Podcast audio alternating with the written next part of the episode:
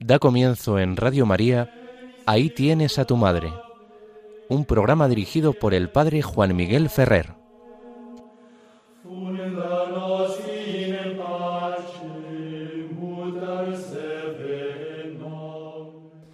Muy buenas tardes, queridos amigos oyentes de Radio María. Comenzamos, como nos han anunciado, el programa Ahí tienes a tu madre. Os habla Juan Miguel Ferrer. En nuestro saludo inicial damos gracias con intensidad a Dios nuestro Señor y a nuestra Madre la Iglesia por habernos permitido celebrar el pasado 25 de marzo la solemnidad de la Anunciación del Señor. Esta fiesta durante mucho tiempo era considerada una fiesta mariana, pero evidentemente el contenido principal de la fiesta es la encarnación de nuestro Señor Jesucristo. De hecho, tras el Concilio Vaticano II, para manifestar con más claridad quién es el protagonista primero del misterio que celebramos en este día, se ha cambiado el título de dicha solemnidad para decir Anunciación de nuestro Señor Jesucristo. El de nuestro Señor Jesucristo nos deja claro que el contenido fundamental es el contenido cristológico. El Verbo se hace carne y pone su morada entre nosotros. Sin dejar de ser Dios, se hace verdadero hombre. Pero el término anunciación está inseparablemente ligado a la receptora de esa anunciación. Se anuncia que viene a entrar en el mundo hecho hombre el verbo de Dios, pero se le anuncia este plan, este proyecto amoroso de Dios a la que está destinada a ser su madre, a una virgen escogida, amada por Dios de manera muy particular, preservada de toda culpa del pecado desde el primer instante de su ser, desde su concepción, en previsión de los méritos del Redentor, nuestro Señor Jesucristo, de tal modo que ella es la primera redimida, pero es redimida con una forma de redención muy singular.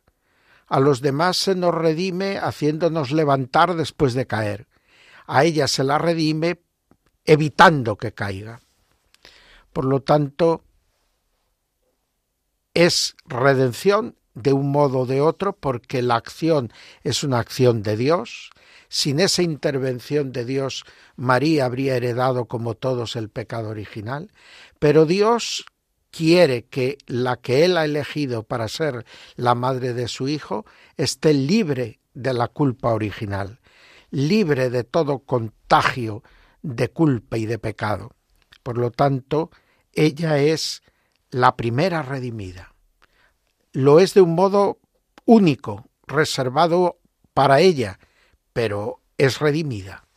Y lo es por la acción de Dios y lo es por los méritos que va a ganar en su momento nuestro Señor Jesucristo. Y en previsión de esos méritos, Dios preserva a María del pecado. La anunciación es del nacimiento, de la encarnación del Verbo, dirigida a María, pidiéndole a María su sí, porque Dios no nos quiere redimir sin nuestra colaboración, una colaboración que tiene que ser libre y responsable. Dios se somete a este, podríamos decir, abajamiento de esperar la respuesta de las criaturas porque quiere mantener con ellas una relación de amor y amistad. Y esa relación solo se puede dar en la libertad. Nadie puede amar obligadamente, nadie puede ser amigo obligadamente. Por eso Dios se somete al riesgo de nuestra libertad, una libertad puesta en criaturas limitadas, que pueden obrar mal, que pueden voluntariamente errar su acción libre. Evidentemente, Dios, al elegir a María, al someterse al sí de María para llevar adelante su proyecto, nos está diciendo que ese coloquio, esa anunciación de su verbo que se quiere encarnar con la Virgen María es verdaderamente importante en orden a nuestra salvación porque nos habla de que a la hora de apropiarnos nosotros los beneficios de la redención de este verbo que se encarna en María, también nosotros, como María en el momento de la encarnación, tenemos que dar nuestro sí al Señor. Y lo tenemos que hacer como lo hace María, que María no lo hace solo en este momento, sino que diciendo ese sí, se hace esclava del Señor y por lo tanto establece una relación de obediencia al querer de Dios, una obediencia amorosa y filial, que se traduce en esa expresión sierva, esclava, servidora, evidentemente, que es la que también nosotros tenemos que alcanzar. Por lo tanto, ya en el título que hoy tenemos en el en los libros litúrgicos, Anunciación de nuestro Señor Jesucristo, se ha querido salvar a través del término Anunciación la necesaria referencia dentro de este misterio a la Virgen María. Y es que la encarnación, en cuanto acción divina, por la que el Verbo, sin dejar de ser Dios, empieza a asumir como propia una naturaleza humana, es algo que queda totalmente oculto a nuestros ojos y a nuestras posibilidades de verificación. Lo que nosotros podemos ver es que una virgen está encinta sin perder su virginidad.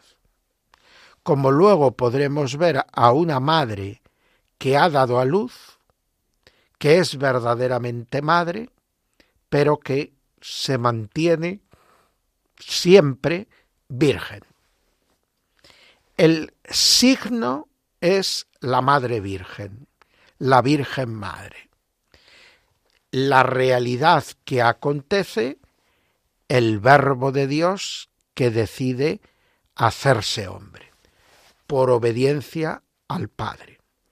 Por eso en las lecturas que utilizamos este día de esta fiesta hay las tres realidades. La profecía del Antiguo Testamento, que nos habla de lo que mm, anuncia el profeta Isaías en el capítulo séptimo de su libro, la Virgen da a luz un hijo.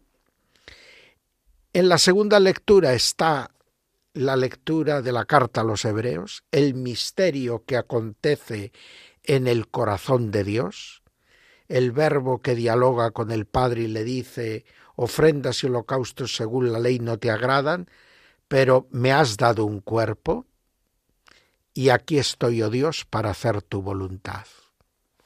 Y en el Evangelio, la parte visible de este misterio. La Virgen que recibe al ángel y que en el momento en que el Verbo está diciéndole al Padre, aquí estoy, oh Dios, para hacer tu voluntad, responde al ángel después de haber preguntado y aclarado la voluntad de Dios sobre su vida en el diálogo con el ángel, pues contesta, he aquí la esclava del Señor, hágase en mí según tu palabra. María aparece en este momento en perfecta sintonía con el verbo que se encarna en ella, de tal manera que ella aparece también como el signo que Dios nos ofrece para que vayamos introduciéndonos en el cumplimiento de la profecía de Isaías, como manifestará luego San Mateo, que al presentar el nacimiento de nuestro Señor Jesucristo, lo aclara todo esto, dice que a San José el ángel le anuncia que reciba a María y al niño porque la criatura que hay en el vientre de María viene del Espíritu Santo. Y en ese momento el evangelista Mateo apunta, esto sucedió para que se cumpliese lo anunciado por el profeta, la Virgen dará a luz un hijo, eh, Isaías 7.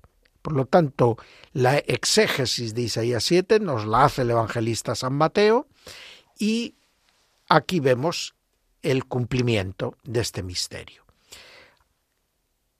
La carta a los hebreos nos revela por voluntad de Dios lo que nuestros ojos no podrían ver, lo que aconteció en el seno de la Santísima Trinidad, y el Evangelio nos presenta la especificación, la manifestación, el signo visible que nos muestra ese misterio inefable que ocurre en el cielo. Y vemos a una mujer que permaneciendo virgen queda embarazada y va a ser madre. Todo esto lo celebrábamos el 25 de marzo, una celebración antiquísima, porque en el calendario de los cristianos se fijó muy pronto, en el ambiente alejandrino, esta fecha porque se estaba convencido de que todos los grandes personajes de la historia morían el mismo día que habían sido concebidos. Por lo tanto, puesto que era muy muy seguro y tenido así, por cierto, por la mayoría de los autores, que nuestro Señor Jesucristo murió en la cruz un 25 de marzo, pues entonces atribuyeron a esta fecha del 25 de marzo el misterio de la encarnación. Y es curioso que ya en el siglo IV es evidente que esta fecha es celebrado en todo Oriente y eh, se empieza a celebrar también en Occidente. Solo España se apartará de esta tradición porque en el concilio décimo de Toledo, a instigación de San Ildefonso, el gran defensor de la Virginidad de María, se creyó que la fecha del 25 de marzo no era la más apropiada para celebrar este misterio. ¿Por qué? Porque en la liturgia hispana esta era la única fiesta de la Virgen. En tiempos de San Ildefonso, siendo él arzobispo, parece que se introduce también entre nosotros la fiesta del 15 de agosto. Pero en aquel momento la fiesta del 25 de marzo de la Encarnación era la fiesta de Santa María, la única fiesta mariana. Y muchas veces se veía impedida porque el 25 de marzo o cae en cuaresma, tiempo en que la liturgia mozárabe no celebra fiestas ni de ningún tipo que no sean estrictamente los domingos y luego las ferias de cuaresma. Por lo tanto, muchas veces se veía impedida por caer en cuaresma y otras veces caía en Pascua, en los días mismos de la celebración de la octava de la Pascua y por lo tanto quedaba impedida también esta celebración. Por lo tanto, buscaron una fecha como más apropiada el 18 de diciembre, justo cuando el 17 en la noche se empezaba lo que podríamos llamar un octavario de preparación a la Navidad. Así, la encarnación, fiesta de Santa María, servía de anuncio a la Navidad, como de hecho la encarnación del Verbo en el seno de María fue el anuncio de la natividad del Redentor. Bueno, por lo tanto, hemos celebrado esta fiesta, es una fiesta del Señor, pero es una fiesta con profundas raíces marianas. María es, de hecho, la que al ofrecer el signo visible ofrece aquello que la liturgia puede representar. Y por eso, si se fijaron, pues las oraciones de esta liturgia y el prefacio eran claramente marianos. Bueno, pues que la Virgen Nuestra Señora nos ayude a comprender este misterio de la entrada en el mundo de nuestro Salvador y sobre todo, viéndola a ella acoger a Cristo como madre, aprendamos de ella a acoger a Cristo como nuestro Redentor, como nuestro Salvador. Las actitudes de María en el diálogo con el ángel son las que nos ayudarán a nosotros a hacer realidad la salvación de Jesucristo en nuestra vida, en nuestra historia personal. Vamos ahora, aprovechando un momento de música de fondo, a elevar nuestra oración. No olvidemos que en este día 25 de marzo el Santo Padre consagró Rusia, Ucrania y el mundo entero, nuestro mundo, lacerado y herido por tantas llagas y plagas, ante el Inmaculado Corazón de María. Por lo tanto, que nuestra oración ahora sea una oración por las intenciones del Papa, por la intención particular de la paz en este momento de nuestra historia. Paz en Ucrania y paz en todos los pueblos de otros confines de la tierra. Pienso en Oriente Medio, pienso en África, donde no hay paz.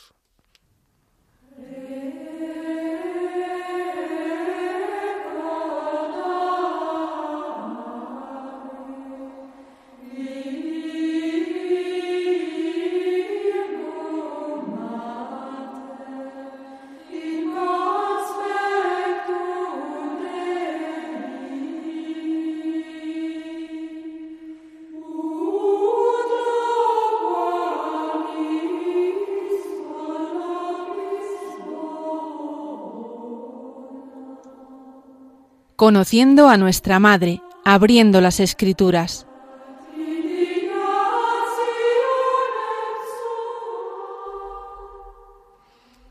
Seguimos adelante en las ondas de Radio María, estamos haciendo el programa Ahí tienes a tu madre, donde intentamos conocer cada día mejor a la Virgen María desde una perspectiva teológica pretendemos hablar de un modo sencillo, comprensible a todos, pero intentamos que lo que os transmitimos esté lo más sólidamente cimentado en lo que son las fuentes de la divina revelación.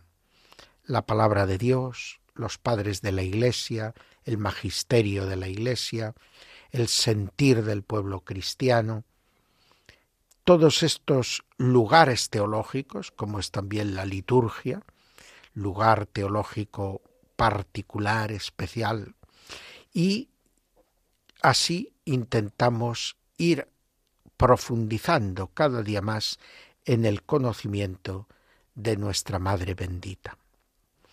Bien, estamos en los programas que llevamos desde que comenzamos esta andadura en Ahí tienes a tu madre, pues llevamos exponiendo lo que las sagradas escrituras, en particular los evangelios, nos dicen de la Virgen María. Hemos titulado este apartado dentro de Conociendo a nuestra Madre, abriendo las escrituras. Y hoy vamos a abrir el Evangelio de San Juan, y en concreto en el capítulo 19 ¿Qué encontramos en Juan 19? Pues nos encontramos en Juan 19 ese pasaje conmovedor de la Virgen María al pie de la cruz de su Hijo. Dice San Juan, estaban junto a la cruz de Jesús, su madre, y la hermana de su madre, María la de Cleofás, y María la Magdalena. Viendo pues a la madre y a su lado de pie al discípulo a quien amaba, dijo Jesús a su madre, Mujer, he ahí a tu hijo. Después dice al discípulo, He ahí a tu madre. Y desde aquella hora el discípulo la tomó consigo. Veamos qué significa exactamente lo que estas sencillas palabras del Evangelio según San Juan nos quieren indicar. El momento es conmovedor porque Jesús está dando su vida en la cruz por nuestra salvación. Lleva ya un rato clavado en la cruz, con dos malhechores crucificados, uno a su derecha y otro a su izquierda. Jesús ha intercedido ya por nosotros, Padre, perdónales porque no saben lo que hacen. Jesús ha pedido de beber, tengo sed. Le han ofrecido un narcótico para ver si así moría sin tantos sufrimientos, pero él lo ha rechazado y ahora que pide de beber, le dan vinagre, que quema sus labios. En este contexto ha mantenido también el diálogo con los dos ladrones que tiene a su lado. Uno le insulta, el otro manda callar al sacrílego y reconoce en Jesús que está hecho una piltrafa en la cruz a su Salvador y le dice, acuérdate de mí cuando llegues a tu reino y merece escuchar de labios de Cristo, hoy estarás conmigo en el paraíso. Y en este contexto, mientras los enemigos de Jesús se burlan de él, gritan, insultan, en este contexto en que las tinieblas envuelven la tierra y todos empiezan a guardar un silencio estremecedor, entonces cuando Jesús ve que hay silencio, aprovecha para mantener este breve coloquio con su madre y con el discípulo al que tanto quería, con Juan, el único de los discípulos, el único de los apóstoles que está allí cerca al pie de la cruz. Lo otro son mujeres, su madre, María la de Cleofás, María Magdalena. ¿Dónde están los demás? Todos le han dejado solo. Todos tienen miedo. Ante este dolor y este escándalo de ver a Jesús morir en la cruz, muchos tienen la fe completamente adormilada. Pero ahí están, los que aman a Jesús más intensamente. Y en primer lugar, María, claro, su madre. Su madre que está en este momento experimentando todo aquel dolor que le anunció Simeón, con ocasión de la presentación del niño en el templo y de su purificación tras el parto. Y a ti una espada de dolor te traspasará el alma. La que dio a luz a su hijo sin dolor, permaneciendo virgen, pues salió de ella como un rayo de sol atraviesa el cristal sin romperlo ni mancharlo, pues resulta que ella está ahora sufriendo. Y en este contexto y en este momento dramático, donde Cristo está cargando plenamente con nuestros pecados, hasta hacerse abandonado de Dios, Dios mío, Dios mío, ¿por qué me has abandonado? Porque Él se hace pecado por nosotros y experimenta hasta eso que experimentan en su muerte los pecadores, la lejanía y abandono de Dios. Porque ellos se han alejado y ellos han abandonado a Dios. Pero Jesús no había hecho nada de esto. Pero experimenta esta realidad. Claro, no se queda en ella. El salmo que entona Jesús en la cruz sigue y podemos leerlo, ese Salmo 23 que nos llevará hasta la esperanza y la confianza plena de Jesús en su resurrección. Pero antes tiene que pasar por este tramo amargo, por este trago terrible. Y en este contexto se da el diálogo que hemos leído. Jesús llama a María mujer. No la llama madre, no la llama María, la llama mujer, como en las bodas de Caná, porque ahora se está cumpliendo lo que allí se prefiguró. Ahora se están celebrando unas bodas. Y la madre y la esposa están representadas en María. Ella es la madre del esposo, la madre del rey, pero a la vez es también la que representa a la esposa, a la mujer. Jesús es el nuevo Adán y María es la mujer, la nueva Eva. Por eso los desposorios de las bodas de Caná, donde se anunciaba que Jesús era el verdadero esposo, y, que era el que nos traería el vino nuevo y mejor, haciendo una conexión entre la realidad de los desposorios de Cristo con la humanidad en la Iglesia, y está al mismo tiempo haciendo presente el misterio de la Eucaristía, donde comemos y bebemos el cuerpo y la sangre del Señor, el gran banquete de bodas, dichosos los invitados al banquete de bodas del Cordero, todo eso que se estaba anunciando en las bodas de Caná, el primer signo que hizo Jesús, ahora se cumple en este momento al pie de la cruz. Y como María en aquel momento intercedió y recordó a los criados de las bodas que tenían que hacer lo que él les dijese, ahora María va a volver a realizar esa mediación. Pero ¿cómo va a ser ahora la mediación de María? Pues conforme a lo que le dice su hijo. Ahí tienes a tu hijo. Ahí tienes a tu madre.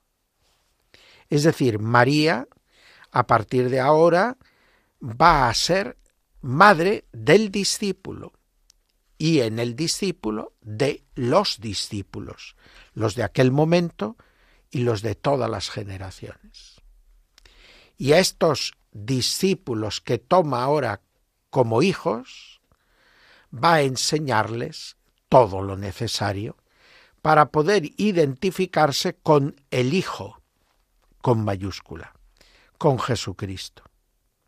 Nos da a luz para la vida eterna. Nos abre el camino para que el Espíritu Santo nos pueda dar la forma de Cristo.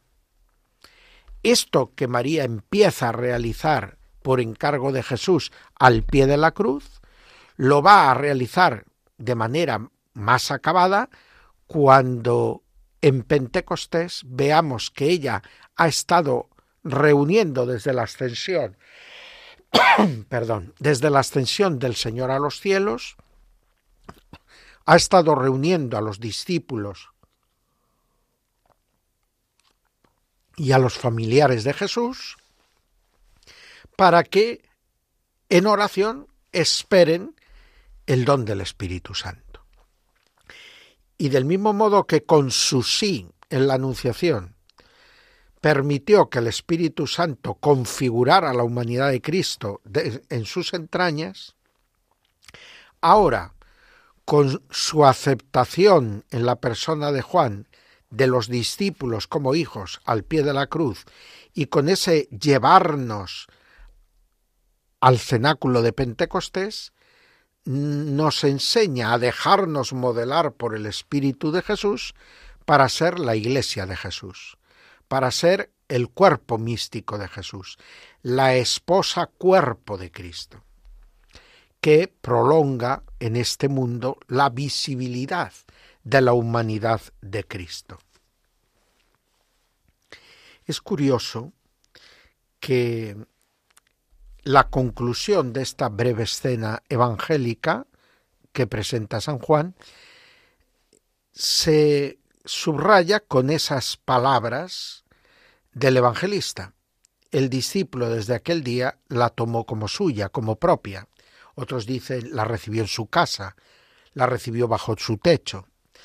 No se trata de una casa ni un techo material, lo que fundamentalmente quiere subrayar aquí Juan, sino que lo que quiere decir va más en la línea de la tomó como suya. Es decir, a partir de ese momento María es algo esencial en la vida del discípulo en cuanto discípulo. Podríamos decir, María a partir de este momento tiene que ser algo esencial en la vida de todo cristiano en cuanto cristiano. No podemos serlo sin María, sin la presencia de María en nuestra vida. Y esto no es mariolatría, esto es dar cumplimiento a una voluntad de Cristo, que quiso nacer de María la Virgen, que quiso tener a María como madre y educadora, y que quiso darnos a María a nosotros, a toda la Iglesia, como madre y educadora. Por lo tanto, igual que la humanidad de Cristo se formó según el modelo de María, ahora los discípulos de Cristo, la Iglesia misma, se hace discípulo de Cristo, se hace Iglesia según el modelo de María, siguiendo los pasos de María. En este sentido, María puede ser la primera hija de la Iglesia, y puede ser al mismo tiempo madre de la Iglesia. Por este curioso, singular papel que Dios la otorga en su designio de salvación, en su misterio de amor y salvación, que pasa por la fundación y por la actuación de la Iglesia mientras dura este tiempo en el que ahora nos encontramos.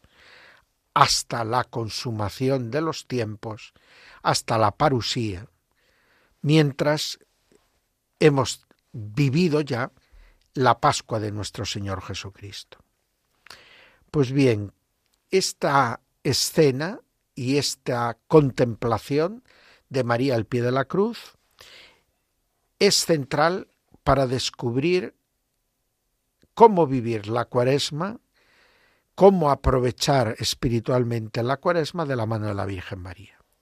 De hecho, en la colección de misas de la Bienaventurada Virgen María, de los formularios que se ofrecen para el tiempo de cuaresma, está uno que señala a María como la perfecta discípula, dos que celebran a María al pie de la cruz y un último formulario que celebra a María como Madre de Reconciliación.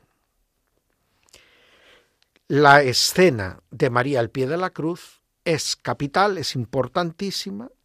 Meditar esta escena, aprender de lo que vemos y oímos de María en esta contemplación es fundamental para poder desarrollar en nuestra vida una verdadera devoción a la Santísima Virgen María. Vamos ahora, mientras la música nos acompaña, a elevar nuestra oración a Dios con el apoyo y la intercesión de la Virgen María por la justicia en el mundo. La justicia humana se queda siempre corta. Es la justicia de Dios la única que puede verdaderamente sanar y reparar. Por lo tanto, vamos a pedir a Dios que su reino y su justicia vengan pronto a nosotros.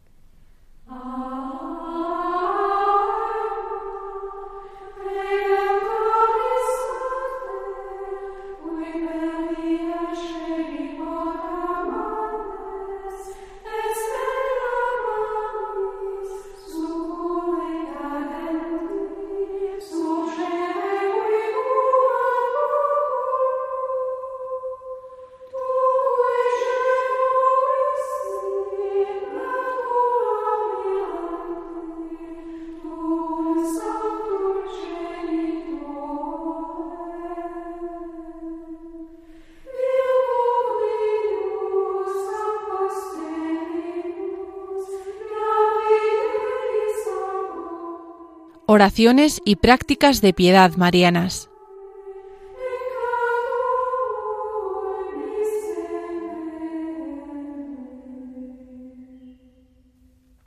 Como nos han dicho, seguimos en las ondas de Radio María con el programa Ahí tienes a tu madre y os habla Juan Miguel Ferrer. Dentro de nuestro programa entramos en la sección que dedicamos a oraciones y prácticas de piedad marianas. Y quisiera precisamente, aprovechando la consagración al Inmaculado Corazón de María que realizó el Papa Francisco el pasado 25 de marzo, tratar de esta forma de piedad mariana que es la consagración a la Virgen María.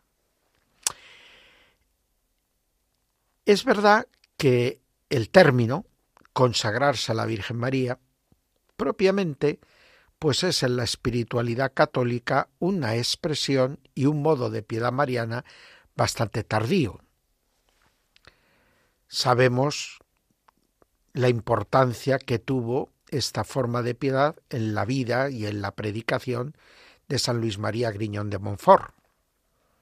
Y vemos cómo luego tanto los papas como otros santos, han realizado y han divulgado diversas formas de consagración a la Virgen María. Pero es también cierto que con el siglo XX y sobre todo en la etapa que siguió al Concilio Vaticano II, pues muchos teólogos se manifestaron de un modo muy crítico, tanto con la expresión consagrarse a la Virgen María, como con las formas de piedad mariana que consistían en recitar y vivir estas fórmulas de consagración a la Virgen. Y nos decían que el cristiano es el que se ha consagrado por el bautismo a Dios Padre, Hijo y Espíritu Santo, y que por lo tanto no caben más consagraciones que esta.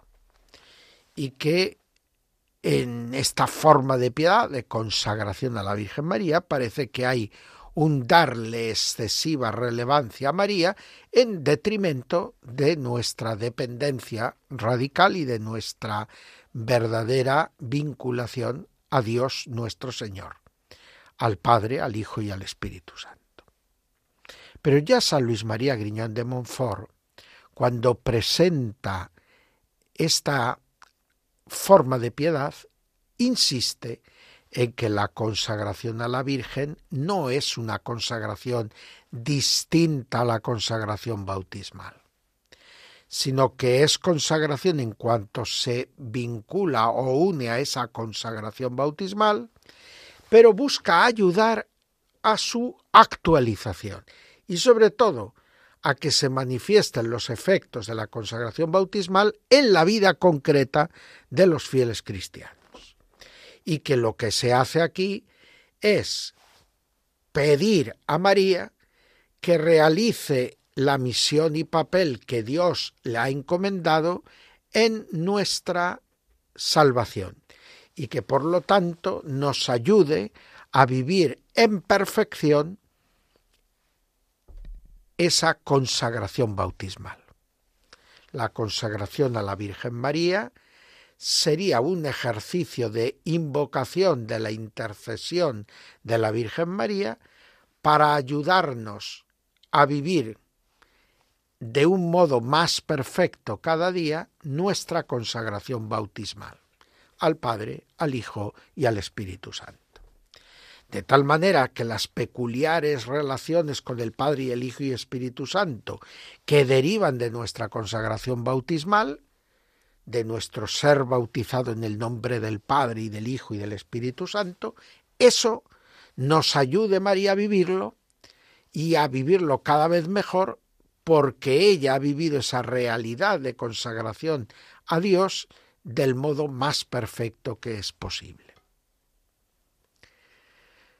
Muchos han sido, después del Concilio Vaticano II, los que han explicado en este sentido la consagración a la Virgen María, y singularmente el Papa San Juan Pablo II. Pero otros autores, como el padre Luis María Mendizábal, pues también han explicado en reiteradas ocasiones en qué consiste esta perfecta y esta verdadera consagración a la Virgen María y cómo de ningún modo significa un olvido o un dejar a un lado la consagración bautismal. Se trata, en todo caso, de ayudarnos a vivir la consagración bautismal y a sacar de ella todas las consecuencias de perfección, de santidad que se derivan para nosotros. El ejemplo podía ser, o algo que nos ayudase a comprender esta realidad, lo que se dice al hablar y explicar la devoción a la Virgen María bajo su forma de esclavitud mariana. Y claro, hoy en día la gente, pues eso de esclavitud suena mal. Nos gusta mucho ser hombres libres, aunque luego no parezca que estemos tan dispuestos a jugárnosla por conservar esa verdadera libertad. Pero bueno, dejemos ese tema a un lado. Lo cierto es que en la esclavitud mariana ya San Ildefonso de Toledo explicó con sobreabundancia cómo el esclavo de María pretende ser perfecto servidor de María porque María es perfecta servidora de Cristo. Es decir, que lo que pretende en el fondo el esclavo de María es ser esclavo de Cristo. Pero para ser mejor esclavo de Cristo, se hace un esclavo de María. Es decir, uno se vincula a la Virgen para, como ella vivió esa relación con el Padre, el Hijo y el Espíritu Santo, poder vivir nosotros nuestra relación con el Padre, el Hijo y el Espíritu Santo del modo más semejante a como la vivió la Virgen María. Por lo tanto, María en la consagración a ella lo que hace fundamentalmente es acogernos para interceder por nosotros y ayudar a que nosotros abramos de par en par mente y corazón a la acción de Dios que desde el bautismo, por esa consagración a Él, nos quiere hacer verdaderamente sus hijos. Es maravilloso que esta fórmula de piedad sirva para expresar la conversión de todos a Dios. Lo que el Papa quería decir es convertámonos todos al Señor, hagamos todos penitencia como los habitantes de Nínive, para que podamos seguir a María que se hace humilde esclava del Señor, humilde sierva del Señor, y así la voluntad de Dios se pueda cumplir en nuestra vida en este mundo. Se pueda cumplir en este mundo. Y para que por la intercesión de María nosotros también podamos ser intercesores ante los demás. Y se suscite una ola cada vez más grande de adhesión a la voluntad de Dios venga tu reino, hágase tu voluntad así en la tierra como en el cielo. Por eso nos consagramos a María, la esclava del Señor, para poder ser también nosotros de los que están dispuestos a hacer cada día mejor la voluntad de Dios y que así hacen cada vez más patente la presencia del reino de Dios entre nosotros.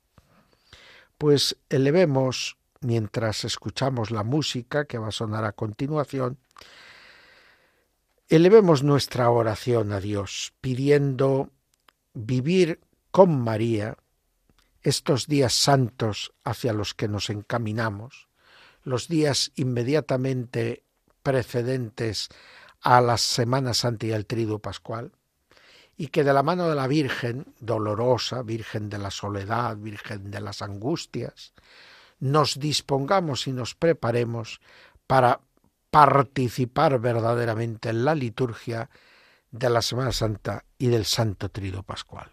Y que así renovemos en verdad y en plenitud nuestra adhesión a Cristo, al Padre, al Hijo y al Espíritu Santo desde el bautismo. Y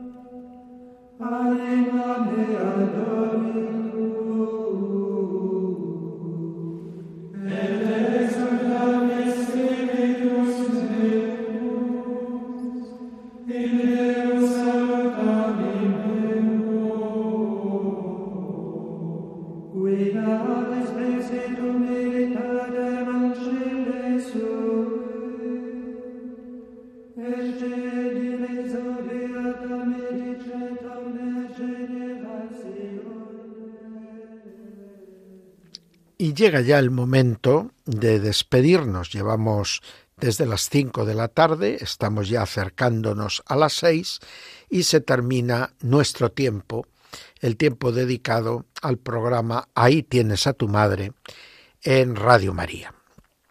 Cada quince días, el domingo por la tarde, nos encontramos con nuestra madre para hablar de las cosas de nuestra madre. Pues bien, yo ahora antes de despedirnos, quisiera recordar a todos que el próximo día 5 de abril, hoy estamos a día 3 de abril, pues vamos a celebrar a un santo eh, muy querido, sobre todo en las tierras de Valencia, pero muy famoso por traumatur, por eh, taumaturgo en toda la historia del catolicismo. Me refiero a San Vicente Ferrer este santo dominico nacido en Valencia, de una familia profundamente enraizada en lo que era la sociedad católica de Valencia y que decide abrazar la vida religiosa en la orden de los dominicos y siguiendo los pasos de Santo Domingo de Guzmán, pues va a entregarse de lleno al estudio, a la predicación y va a a tener una muy particular devoción a la Virgen María. Este santo, pues en Valencia es trasladada a su fiesta para evitar que se vea impedida porque el 5 de abril es una fecha peligrosa para las fiestas de los santos, impedida muchas veces por la Semana Santa, por la Pascua. Por lo tanto, eh, en muchos lugares donde no se celebra con tanta solemnidad, pasan estos días casi desapercibida. Pero San Vicente Ferrer, eh, que fue un gran predicador del reino de Dios, que fue probablemente el mayor predicador de la Europa de su tiempo, que se recorrió los caminos de Europa, que murió en Bretaña, en la Bretaña francesa, mientras estaba predicando allí unas grandes misiones populares porque el duque de Bretaña le había pedido ayuda, pues se había encontrado un territorio verdaderamente descristianizado. Y San Vicente Ferrer consigue, junto con otros misioneros que en siglos posteriores siguieron sus pasos, consiguieron que finalmente Bretaña fuera en su día una de las más fervorosas regiones de Francia. Pues que San Vicente Ferrer nos ayude a amar a la Virgen y a conocer cada día mejor a la Virgen, el que fue un gran predicador, un gran predicador de la Virgen, pues nos ayude a irnos metiendo cada vez más en el conocimiento de la verdad profunda de nuestra Madre, a través de la cual Dios nos quiere hablar de lo mucho que ama los hijos de los hombres, de lo mucho que ama a la humanidad que ha creado. Hasta nuestro próximo programa, queridos amigos.